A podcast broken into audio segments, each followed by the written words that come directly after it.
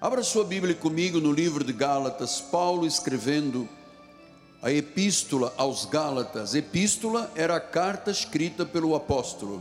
Ele fundou as igrejas e ele mandava cartas às igrejas. Ele disse: Foi para a liberdade que Cristo nos libertou. Permanecei, pois, firmes e não vos submetais de novo a um jugo de escravidão. Eu, Paulo, vos digo: se vos deixar de circuncidar, Cristo de nada vos aproveitará. Do modo testifico a todo homem, de novo testifico a todo homem que se deixa circuncidar, que está obrigado a guardar toda a lei. E se o fizer, se seguir a lei, de Cristo vos desligastes, vós que procurai justificar-vos na lei, da graça decaístes. Porque nós, pelo Espírito, aguardamos a esperança da justiça que provém da fé. Porque em Cristo, nem a circuncisão, nem a incircuncisão tem valor algum, mas a fé que atua pelo amor. Que esta palavra abençoe todos os corações. Vamos orar ao Senhor.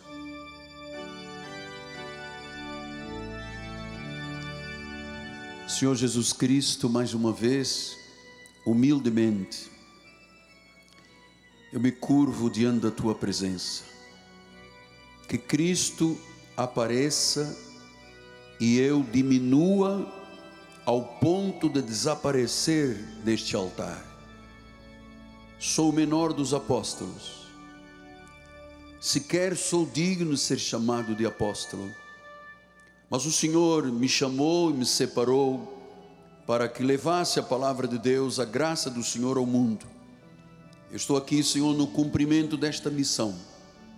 O Senhor não me colocou num parque de diversões. O Senhor me colocou numa batalha, uma batalha forte, a batalha entre o bem e o mal, a luz e as trevas. E o Senhor me chamou para ser um guerreiro da fé, a batalhar diligentemente pela fé, a lutar e guardar o Evangelho e proteger o Evangelho. Por isso, Deus, nesta hora, usa as minhas cordas vocais, a minha mente, o meu coração e revela-te à igreja em nome de Jesus. E a igreja diga comigo: Amém, Amém e Amém. Muito obrigado, meu profeta. Um beijo à minha amada bispa, minha esposa, que está participando com os nossos filhos pelas mídias sociais. Meus amados irmãos, minha família, santos preciosos, povo de Deus, meus filhinhos em Cristo Jesus. O livro dos Gálatas, ou a carta escrita por Paulo à igreja da Galácia, os Gálatas, é um livro muito polêmico, no sentido de que o apóstolo São Paulo faz uma defesa da verdade e um ataque aos erros que se preconizavam dentro das igrejas. Paulo ensinou aos Gálatas que a salvação vem pela fé, somente pela fé, não por obras, muito menos pela lei, por ritos, cerimônias, sacrifícios, jejuns, vigílias. Ele estava mostrando isso, por isso o livro é tão polêmico, é uma defesa da verdade e um ataque ao erro. Ele ensinou que o pecador não contribui em nada para a sua salvação. O homem sem Cristo está morto em pecados e delitos. Ele não busca, ele não entende. Diz a Bíblia que não há um sequer que tenha essa capacidade. Então o homem não contribui em nada para a salvação, Paulo ensinou, e toda a obra de Deus que ele faz, e o pecador tem apenas que receber o que Deus já fez o dom gratuito de Deus. Paulo disse isso em Romanos 3, 21, 24. Tu, pois, que ensinas a outro e não ensinas a ti mesmo, tu que pregas que não se deve furtar e furtas. 25, 22. 22, dizes que não se deve cometer adultério e cometes, abominas os ídolos, roubas os templos. 23, tu que te glorias na lei, tu que te glorias na lei, desonras a Deus pela transgressão da lei, porque ninguém foi capaz de cumprir a lei. Pois, como está escrito, o nome de Deus é blasfemado entre os gentios por causa, por vossa causa. Significa então que Deus tem uma mensagem para o povo de origem gentílica, ou seja, aqueles que não têm sangue de Israel. E se alguém ah, gentio começa a praticar as obras da lei, é uma blasfêmia contra Deus. E os senhores sabem que, infelizmente, é isso que as igrejas hoje em dia fazem. O gentio, aquele que não tem sangue de Israel, conhece a salvação pela graça, mas depois ele fica praticando as obras da lei, blasfemando a Deus, já que o nosso chamado é para viver por fé. Então, o Evangelho da Graça é o único e é o verdadeiro. Quem segue outro Evangelho ou outra palavra, surpreenda-se agora, está debaixo de maldição. Além de blasfemar contra Deus, está debaixo de maldição. Olha o que Paulo disse aos Gálatas. Ainda que nós, ou mesmo um anjo vindo do céu, vos pregue o evangelho que vai além do que temos pregado, além das 14 epístolas, seja anátema, está debaixo de condenação. E ele repete: assim como já dissemos e agora repito, se alguém vos prega o evangelho que vai além daquele que recebeste, seja anátema. Então, viver a lei é viver de forma anátema, maldita, sempre com medo de perder a salvação, medo do inferno, medo do céu, medo de Jesus, medo do diabo, e é assim que gerações e gerações vão se perpetuando na obra de Deus sem nunca terem conhecido a verdade. Então Paulo foi para a Galácia, pregou em várias cidades, as igrejas começaram a florescer, o povo ouviu o Evangelho, creu, foram justificados, foram regenerados, foram convertidos, foram transformados, passaram a ter uma nova natureza. O Espírito Santo passou a viver nos corações deles. Eles experimentaram a plenitude da salvação, viram o poder de Deus em suas vidas, até que alguns judeus que vieram de Jerusalém, chamados os judaizantes, começaram a influenciar esses gentios e quiseram transformá-los em judeus. Começaram a impor ritos, cerimônias, sacrifícios, abluções, impuseram circuncisão no prepúcio. E Paulo, quando descobre isto, escreve esta carta e diz: Gente, vocês estão equivocados. Ele diz em Gálatas 2, 14 a 16: Quando, porém, vi, está falando a uma igreja, aos líderes de Jerusalém, que não procediam corretamente segundo a verdade do Evangelho.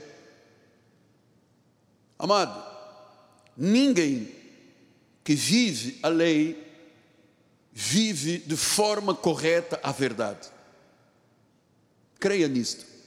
Paulo está dizendo: quando vi que não procediam corretamente segundo a verdade do Evangelho, disse a Cefas, a Pedro, na presença de todos: Se sendo tu judeu, Pedro, vives como um gentio, vive na graça, e não mais como judeus, por que que obrigas os gentios a viverem como judeus? Essa é o que a igreja tradicional faz hoje em dia. Pega um prosélito, chama pela rádio, chama pela televisão, vem à igreja. A pessoa vem, confessa Jesus, recebe como Senhor e Salvador, e a partir daí começam a transformar uma pessoa que é salva pela graça num pequeno judeu. Vejam os senhores que hoje há igrejas que o pastor usa um kippah, aquele chapeuzinho dos judeus, usa aquele chile de oração. Então eles estão confundindo o povo de Deus, eles não vivem segundo a verdade do Evangelho. Depois ele disse no versículo 14: Nós, judeus por natureza e não pecadores dentre os gentios, sabendo contudo que o homem não é justificado pelas obras da lei, e sim mediante a fé em Cristo Jesus, não é justificado mediante as obras da lei. Justificação da palavra grega dikaio, aquela sentença de absolvição, quando Jesus está consumado, estás perdoado, eu te reconciliei. Pela fé em Cristo, ninguém tem de Caio a sentença de absolvição se fizer obras da lei. nunca será salvo. Vocês imaginam, o Brasil tem o Evangelho há 180 anos, maioria esmagadora dessas gerações todas que passaram no Evangelho durante 20 gerações, nove gerações de 20 anos, nove gerações, maioria não foi salvo.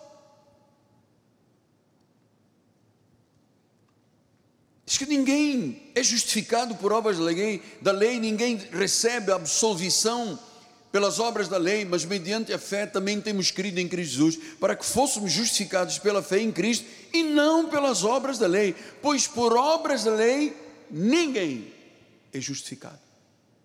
Olha agora o apóstolo, olha agora o apóstolo, ninguém é justificado. Quer dizer que eu posso bater com a cabeça no chão, posso lamber o pó, posso subir aos montes, posso sacrificar, posso ir para um deserto, posso passar três meses sem comer. Isso faz alguma coisa perante Deus? Não.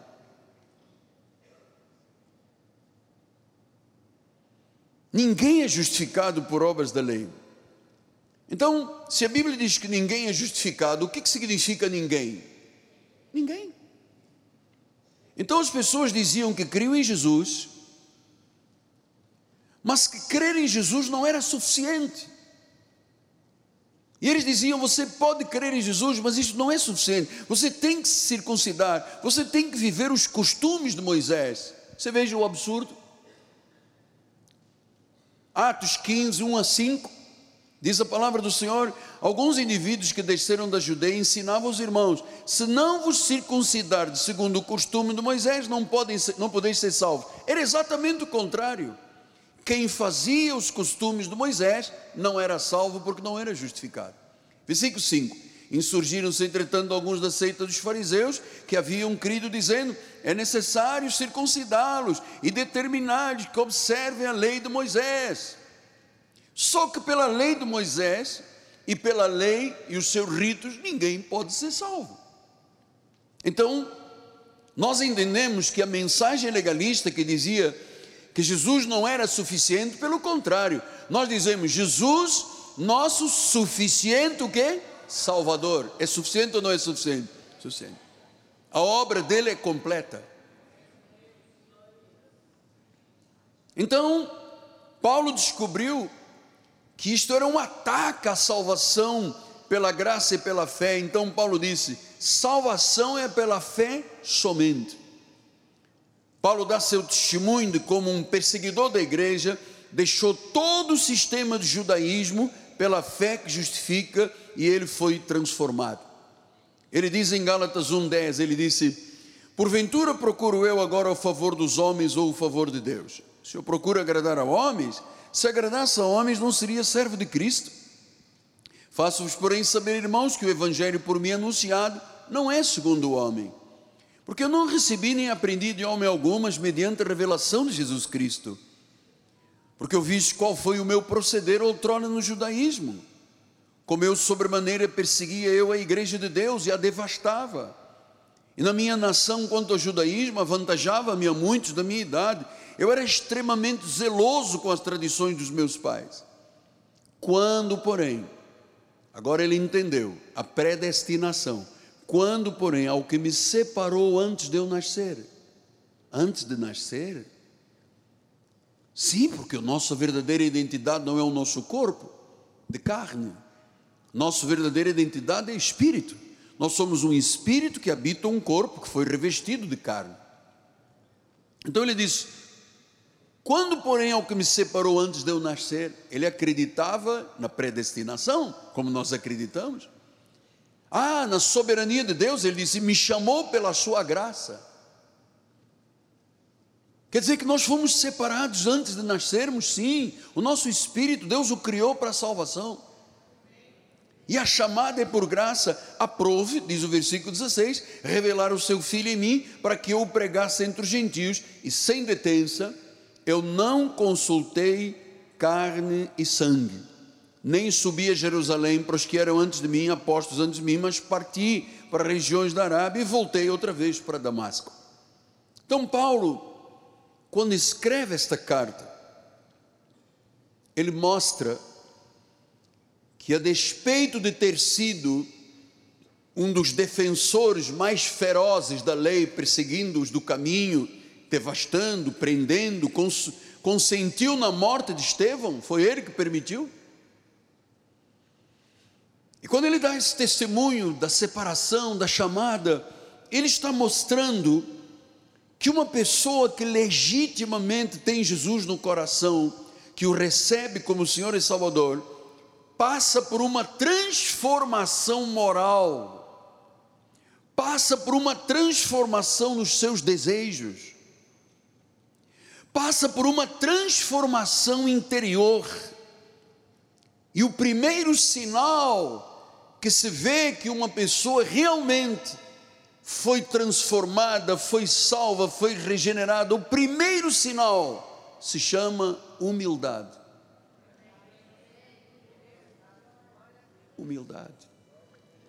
Eu vou lhe dizer, senhores, Humildade é uma virtude que só o Espírito Santo faz acontecer na vida da pessoa. É uma virtude. É muito difícil. Você sabe, a Bíblia diz que o soberbo precede o que? A ruína. Toda pessoa soberba se arruína, todo vaidoso cai.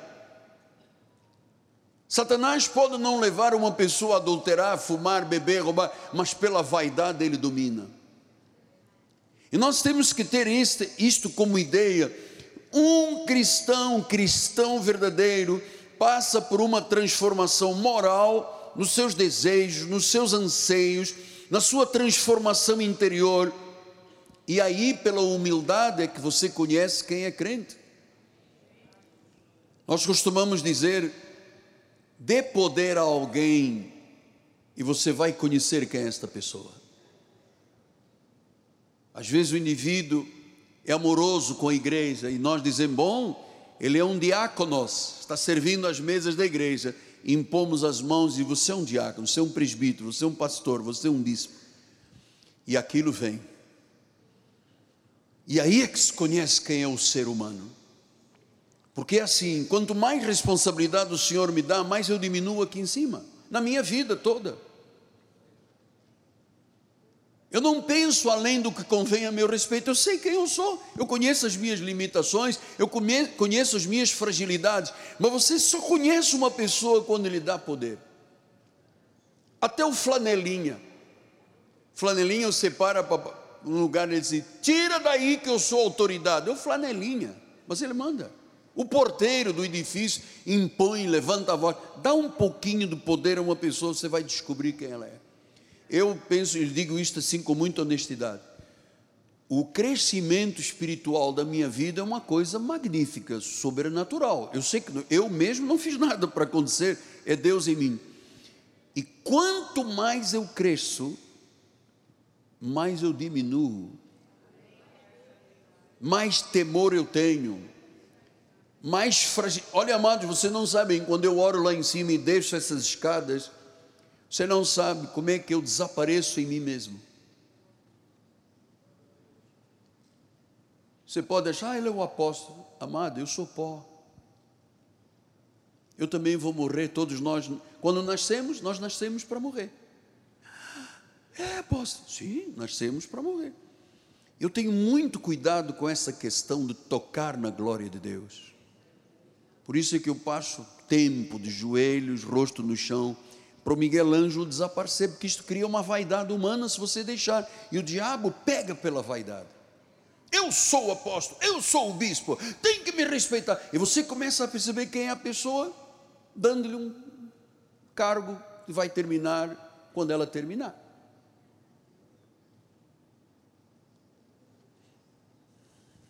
Não ouça qualquer voz que te diz o contrário à graça de Deus. Não vire as costas à verdade. Porque Paulo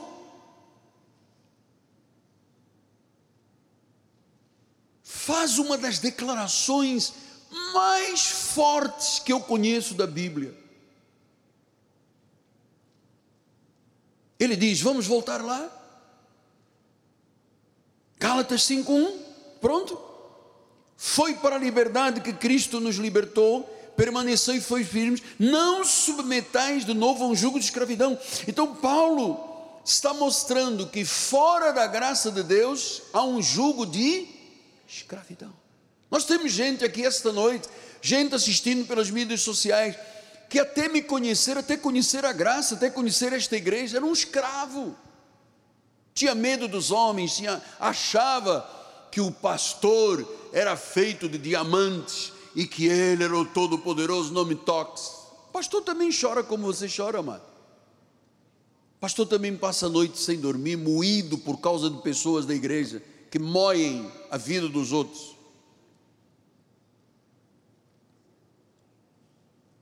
Ah, pastor, porque eu também ouço Deus. Amado, deixa eu te explicar uma coisa. A igreja tem um profeta.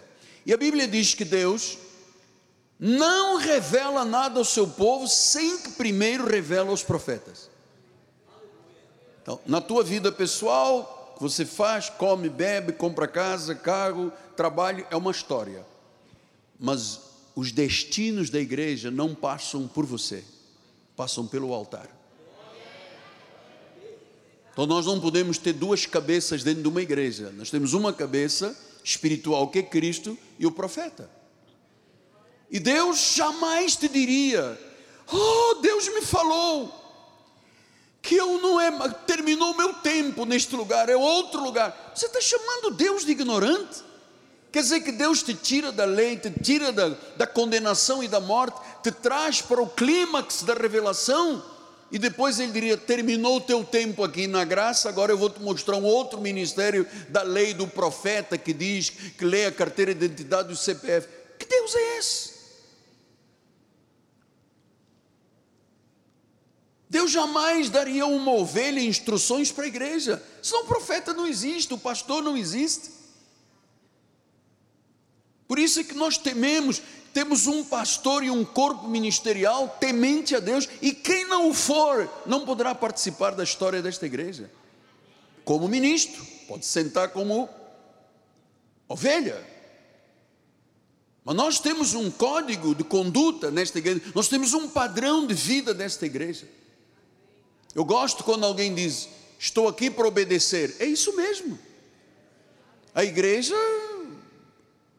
recebe todos, mas a igreja não aceita tudo, porque senão nós seríamos um clube, seríamos um sindicato, seríamos uma farmácia da macumba, faz o L, seríamos o quê? Se é a casa do Senhor, Aqui há temor, aqui há tremor, aqui há sangue, aqui há joelho no chão, aqui há vida consagrada, amado. Há um preço muito caro para você ser feliz nesta igreja. Nós passamos um preço muito caro, porque Deus não nos chamou para um parque de diversões, Deus nos chamou para uma guerra. Isto é uma guerra espiritual. Então ele disse que ele libertou para viver livre do espírito da escravidão, da escravidão do pecado, da lei, da morte, das garras de Satanás. Então, Paulo diz: não volte novamente ao jugo de escravidão, não volte de onde Deus te tirou, não ande com pessoas que Deus tirou dos teus caminhos, não ande. Ele diz: permanecei firmes, permaneça firme na sua liberdade, permaneça firme. Pastor, mas nós temos liberdade, foi para a liberdade que Cristo. Nós temos liberdade, não é para fazermos o que quisermos fazer.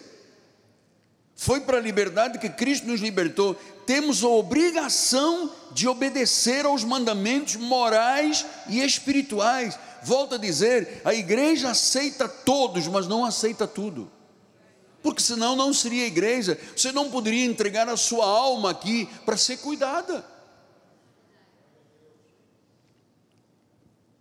Gálatas 3,3, o Senhor disse: Cristo nos resgatou da maldição da lei, fazendo-se Ele próprio maldição. Cristo nos libertou da maldição da lei. Significa que se eu fizer um jejum, uma vigília, um sacrifício, eu estou voltando a ser um maldito legalista. Isso é dramático mas é verdade. Nós somos livres do fardo do pecado, da culpa, de uma consciência acusadora. nós somos livres, a nossa consciência agora é pura, é saudável, é sã. Nós somos livres da tirania das transgressões, do domínio do pecado, do fardo do pecado. Nós somos livres. Foi para a liberdade que Cristo nos libertou. Tito 2, 11, 12 ele disse, depois a 15 ele disse: Por quanta graça de Deus se manifestou Salvador a todos os homens, educando-nos. Só a graça de Deus educa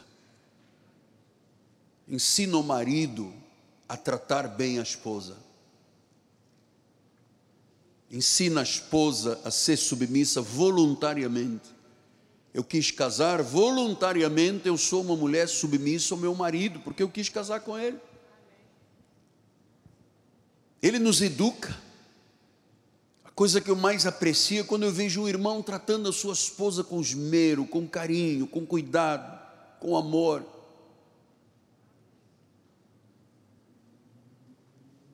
Hoje nós fomos à revisão, que três em três meses que a bispa precisa de acompanhar. Ela me ligou, vim para a igreja, ela me ligou, disse: Obrigado por você estar em todos os momentos comigo. Eu disse: Estarei o resto da minha vida, todos os momentos, bons, maus, choro. É para chorar, vamos chorar. É para, para ficar bem, vamos ficar bem. Então, eu gosto muito quando um marido olha a sua esposa e a admira, e cuida dela, Cara, é um negócio sensacional. Eu gosto de ver uma mulher que admira o seu marido. Aliás, o amor começa pela admiração, você sabe. Eu gosto de ver uma mulher que admira o seu marido. Pode haver 50 milhões de homens à volta, aquele é o meu marido. 50 milhões de mulheres, aquela é a minha mulher. Eu, eu admiro muito. Eu adoro. Tem uns irmãos aqui que se agarram durante o culto. Eu fico aqui em cima e digo, é isso mesmo, vai lá, aperta aí, segura direitinho, dá um beijo, vou dar. Tem nem que aqui durante o culto, três, quatro beijos na boca, eu disse, é isso mesmo, tenha liberdade, construa a sua vida, o seu futuro. Agora tem outros que sentam aqui e a mulher lá. Aí o negócio está mal. Aí já é caminho tortuoso, é deserto.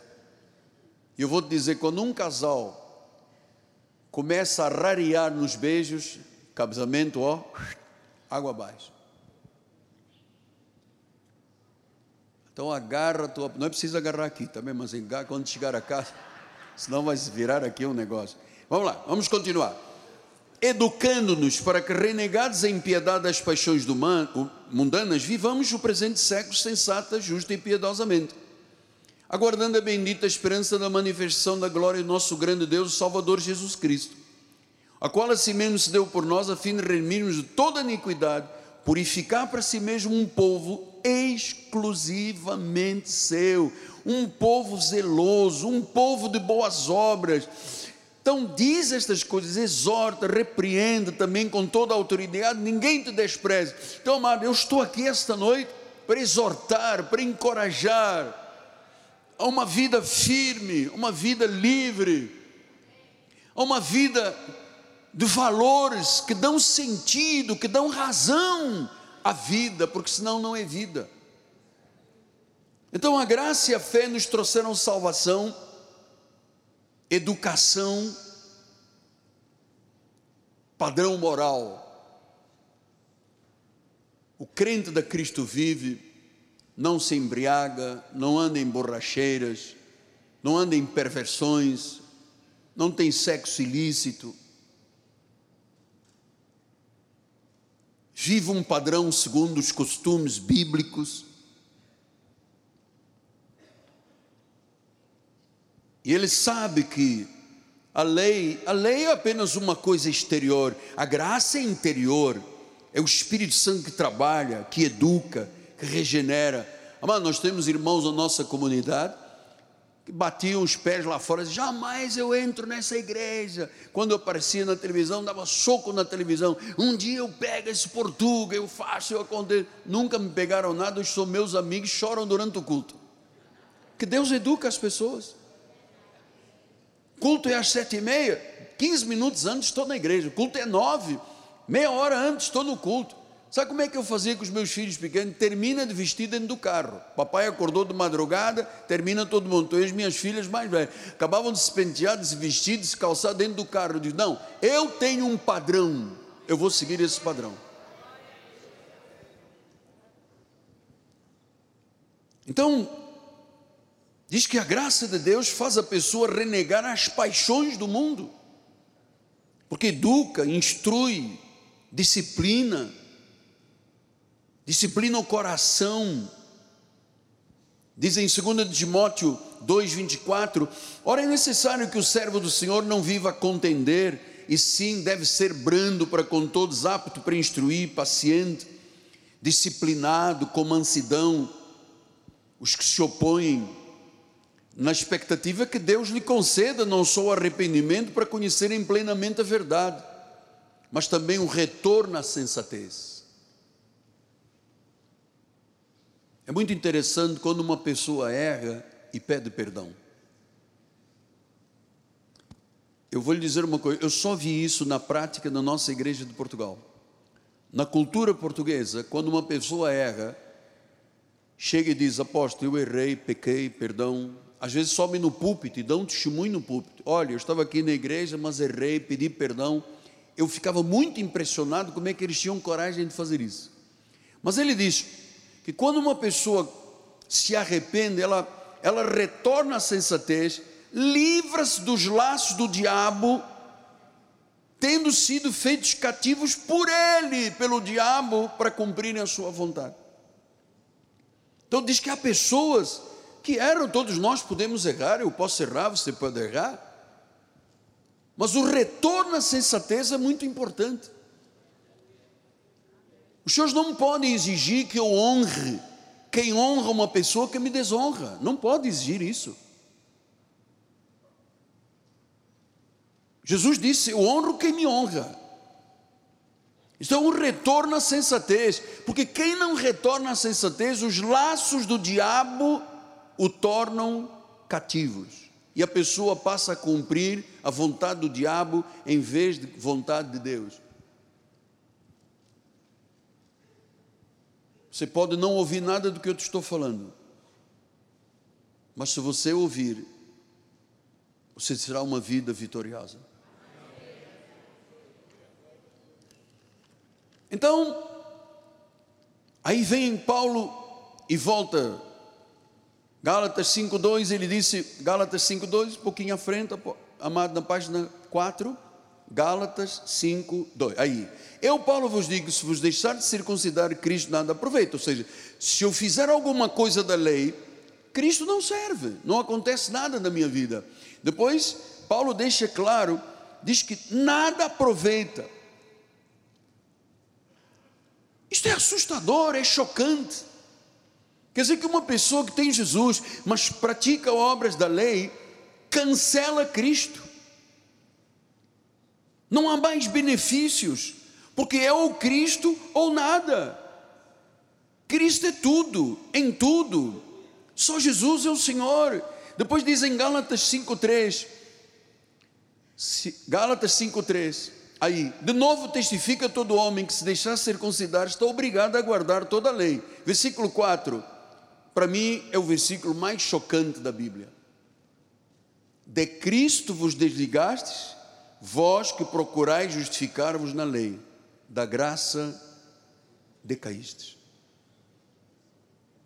Amado, desligado de Cristo, cortado de Cristo, por insistir no erro, por insistir na lei, por insistir na rebeldia. Senhores, se o senhor me encontrar no Rio de Janeiro, o senhor vai ver o apóstolo. Se o senhor vier à igreja, o senhor vai ver o apóstolo. Se o senhor for na minha casa, eu sou apóstolo.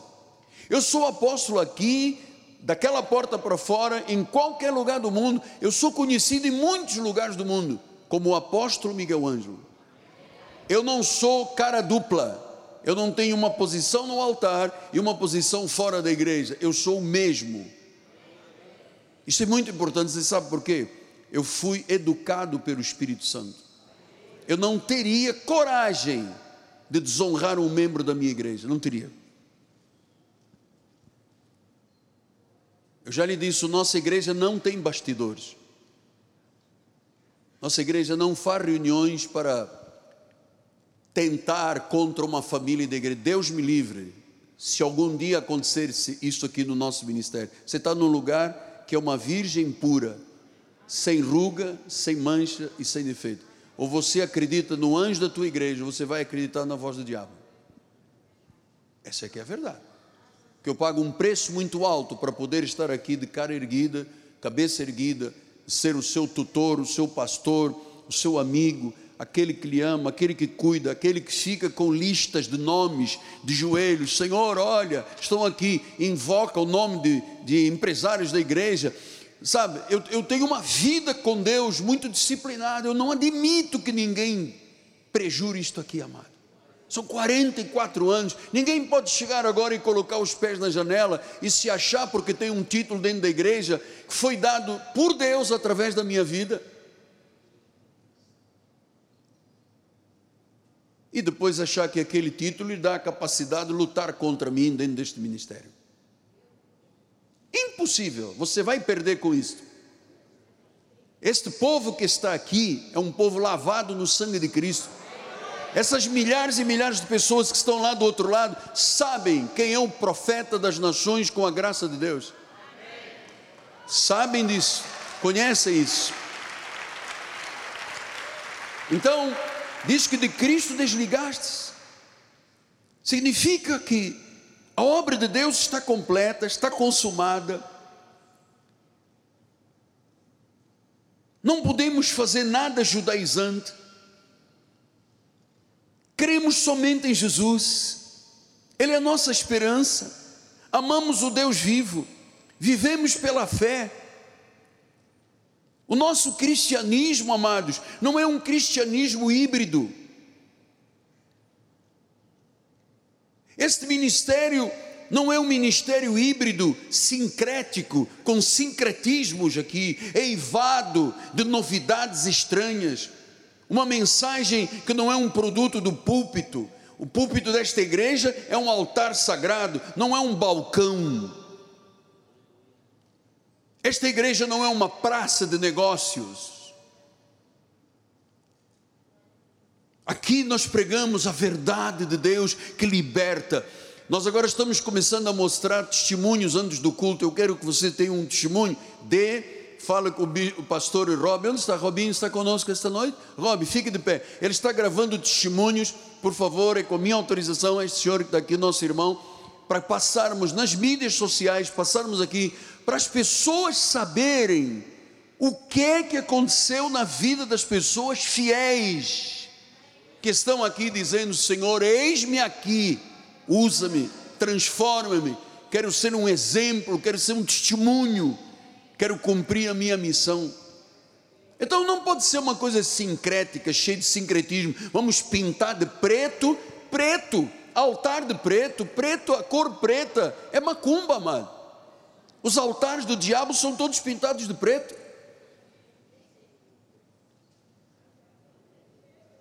Nós precisamos estar no lugar da verdade. Estamos bebendo água da vida. Eu estou aqui cuidando da sua vida, da sua família, da sua alma, do seu espírito. Estou aqui cuidando do seu hoje, do seu amanhã, do seu futuro, da sua eternidade. Todas as vezes que alguém da igreja entra em óbito e se faz um funeral, eu sempre digo: esta pessoa partiu e soube para onde partiu para os braços do Pai para o seio de Abraão, foi ensinada, foi educada, foi transformada, foi regenerada, se transformou num novo homem, numa nova mulher, e quando se completam os dias, parte, os anjos levam para o seio de Abraão. Então nós não podemos ter uma mensagem híbrida, sincrética. Bom, ele disse isso, mas quer dizer aquilo. Não. Nós não temos isto aqui. E infelizmente você sabe que a maioria dos ministérios se desviou do verdadeiro evangelho para viver um outro evangelho. Aí sim, como diz o velho pregador, eivado de sincretismos mundanos, novidades estranhas, introduzem elementos judaicos na igreja, são as sombras da realidade, porque Cristo já veio. E o que que governa esses ministérios da lei? A apostasia e o lucro. A graça é o evangelho puro. É simples. É o evangelho da cruz de Cristo. É o evangelho que leva o pecador ao arrependimento. É o evangelho que anuncia a salvação pela fé. Então, quem não cumpre este evangelho, de Cristo se desliga. Quem procura justificar-se na lei, sim, eu não obedeço, sou rebelde, eu penso o quê? Porque eu tenho um título aqui dentro da igreja. Não, você tem que ser o menor. Eu venho aqui e me humilho neste púlpito. Um dia desses, uma senhora me disse: Não diga que o senhor é o menor, não diga que o senhor é não, não é digno. Eu falei: Eu digo sim, porque é minha vida, não quero que ninguém me olhe de outra forma. Eu sou pó. Porque se você começar a olhar e dizer, não, mas ele tem muitos doutorados e mestrados, você tira a glória de Deus e põe no homem, e os dois vamos nos dar mal. Nós não tocamos na glória de Deus. Então diz que se eu insisto com as obras da lei, eu me desligo de Cristo, eu, eu, eu, eu decaio da graça, eu viro o que? Um escravo da lei.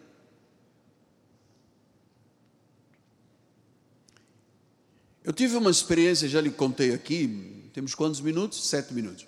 Uma experiência muito interessante. Quando eu era de Portugal, nas Assembleias de Deus de Lisboa, eu participava de um grupo de jovens, onde eu aprendi todos os pecados que eu podia aprender, eu aprendi com aquele grupo. Terminava o culto, nós íamos para a porta da igreja e tinha um, um amigo Sabe aquele amigo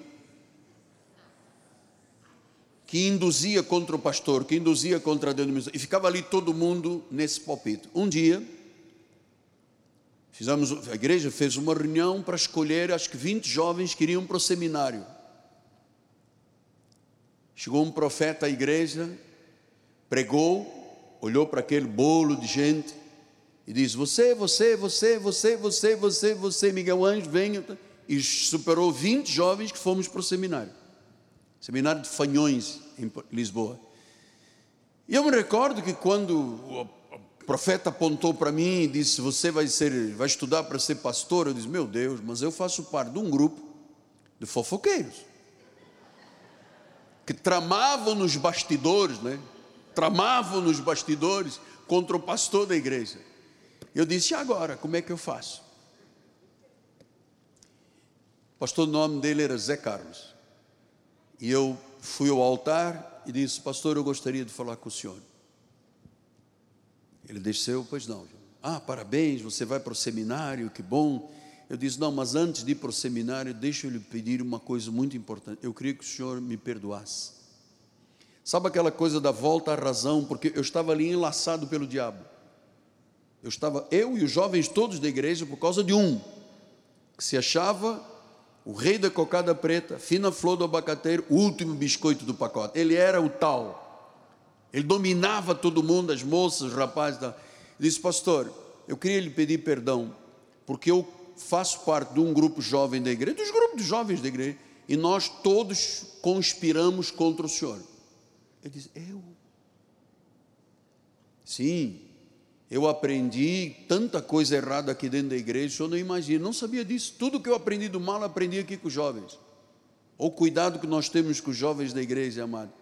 Porque está se preparando o futuro do adulto. E posso já ir adiantando: aqueles jovens todos que participavam dessa guerra contra o pastor, todos têm uma vida desgraçada. Todos. Eu disse, pastor, me perdoe. O pastor se agarrou a mim, chorando, eu chorei, ah, ah perdão, está perdoado. Disse, poxa, obrigado, desculpe se eu não fui a pessoa que você esperava, meu jovem e tal, pô, vou acompanhar a sua vida e tal. E quando eu desliguei do pastor, tinha uma fila de 19. Todo mundo chegou, pastor Zé Carlos, nos perdoe, por favor. Nós conspiramos. A volta à sensatez é uma coisa muito interessante. Porque se a pessoa não volta à sensatez, ela está enlaçada pelo diabo. Depois ela precisa de se justificar dos seus erros, acusando a igreja. Entende? Essa é a técnica de Satanás. Satanás faz o seguinte: ele faz com que a pessoa não se reconheça pecadora ou rebelde e inspira outros, porque ninguém quer morrer sozinho. Ninguém quer morrer sozinho, quer levar um grupo a morrerem juntos.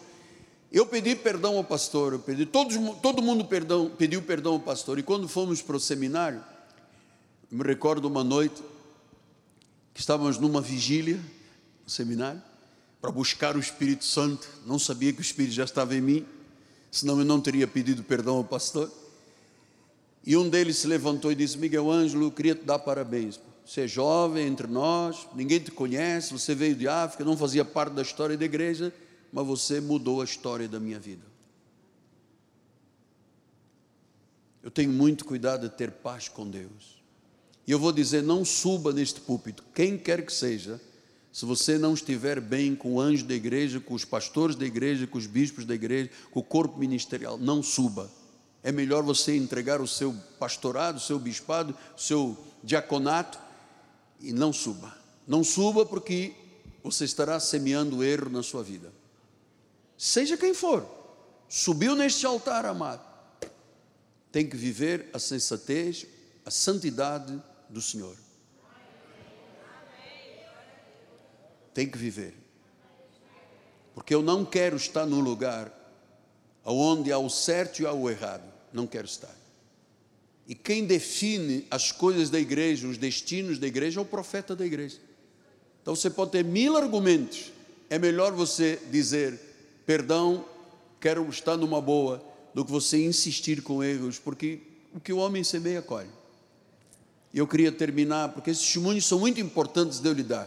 Quem lhe fala é um pastor, é um chefe de família, está há 44 anos no ministério, um advogado, um professor, então tem que lhe falar as verdades.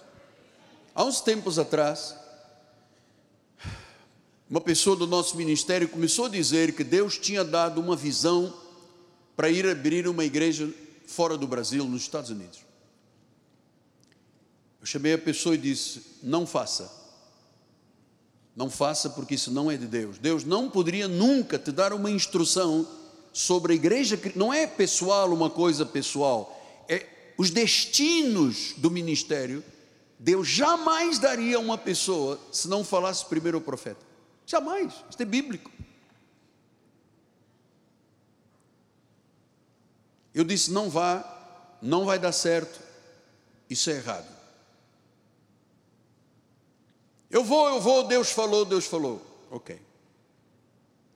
Sábado eu estava em casa, tocou minha porta, era o sogro desta pessoa. Entrou, eu estava sozinho em casa, sentamos e ele disse: Nós viemos aqui porque Deus deu uma visão ao meu genro, que temos que ir abrir uma igreja nos Estados Unidos, isto, isto e aquilo. Eu disse: Irmão, não vá. Isso é canoa furada. Ele olhou para mim muito nervoso e disse: Isso pode dar morte? Eu disse: Pode dar morte, porque é o açoite. Ah, mas é o genro, tal, é a filha, o filho, o neto. Não faça isso. Isso vai dar errado na sua vida. Diga ao seu genro: não vou, siga você. Não queira a cauda arrastar pessoas para o inferno. Ele disse: então não vou. Mas sete da noite recebo um telefonema desse irmão, do tal genro, né? Queria abrir o ministério nos Estados Unidos sem o sim da igreja, sem todos os bispos dizerem sim, porque nós somos um corpo ministerial, nós temos um governo.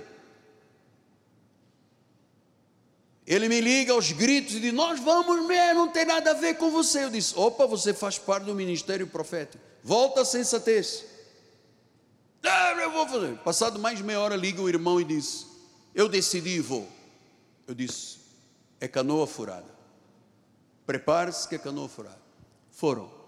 Tenta aqui, tenta ali, tenta nesta cidade, tenta naquela. Não, Deus disse que é aqui. Não, Deus disse que é ali. Não, é naquela cidade. Roda, roda, roda, roda. Passado um tempo, estava tudo desfeito, nada aconteceu. Agora vem a pandemia. Quem foi a pessoa que morreu? Quem me disse meu, na minha sala, não vou, porque isso pode dar morte. Foi ele que me disse, não vou porque isso dá morte.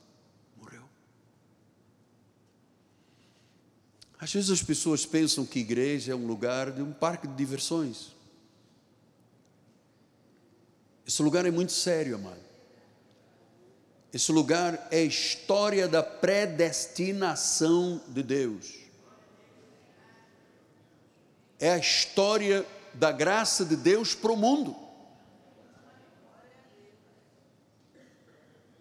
E se não houver esse espírito, amado, não avança a vida. Não avança a vida. Pode dar desculpa quiser, pode ligar para quem quiser, mandar o WhatsApp, dizer que aqui na igreja tem bastidores. Oh, estamos esperando os bastidores. Aqui não tem bastidor de nada. Aqui é puro, é limpo. Eu jamais subiria aqui se tivesse reuniões de bastidores. Eu, não, eu conheço ministérios que fazem isso. Você está em paz neste lugar. Você está no hospital, você está numa escola e quando o seu apóstolo disser uma coisa, amado, creia no apóstolo. Não creia na voz que diz o contrário, creia no apóstolo. Porque os destinos desta igreja passam pela minha vida enquanto eu for vivo. Entende, Galvão? Enquanto eu for vivo, o profeta sou eu. Quando o Senhor me levar, Deus levantará outro. Mas sou eu. E eu temo muito, amado. Eu tenho muito temor de jamais me miscuir na vida de alguém ou jamais prejudicar alguém. Agora, por favor, não me exija que eu honre quem honra quem me desonrou, ou volta à sensatez. Não me exija. Eu não posso fazer mais do que Jesus mandou. Jesus disse: quem me honra, eu honro. Você está entendendo? Você está entendendo? Porque eu quero que os seus filhos um dia digam: Graças a Deus que eu fui criado naquela igreja onde tinha um padrão de vida bíblico. Graças a Deus por uma mãe que me levou à escola dominical e à juventude, pelo meu pai que deu testemunho, porque viveu numa igreja onde a disciplina bíblica era a força da igreja. E a palavra do pastor, sim, sim, não, não. Então, desligou de Cristo, decaiu da graça, viveu na lei, é uma blasfêmia, é uma maldição. Fique firme. Você está construindo o teu futuro independente da sua idade. E tudo que o homem semeia, chega à fatura. Lembra que eu preguei domingo? Dois anos depois, Jonadab, dois anos. É porque a pessoa pensa, ah, passou, ninguém quer saber nada. Dois anos depois. Pai amado e bendito, em nome de Jesus Cristo.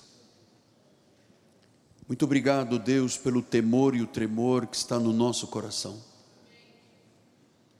Obrigado pelo amor com que tu nos amas, Pai.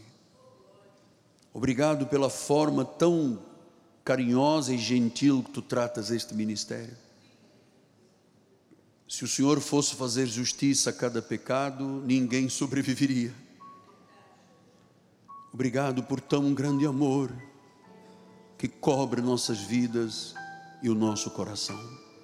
Em nome de Jesus, ficaremos firmes, porque foi para a liberdade que Cristo nos libertou. Amém, amém e amém. A Ele a glória. Vamos ficar de pé. Bispo, venha nos dar a bênção final, nosso diretor pastoral da igreja. E após cantamos um corinho. Já escolheu o corinho? Vamos lá. Estenda suas mãos para o altar em nome de Jesus. Que a graça e a paz de nosso Senhor e Salvador Jesus Cristo, o grande amor de Deus e as manifestações do Espírito Santo continuem operando e agindo para a glória do Senhor. E o povo de Deus diga amém e amém. Deus seja louvado.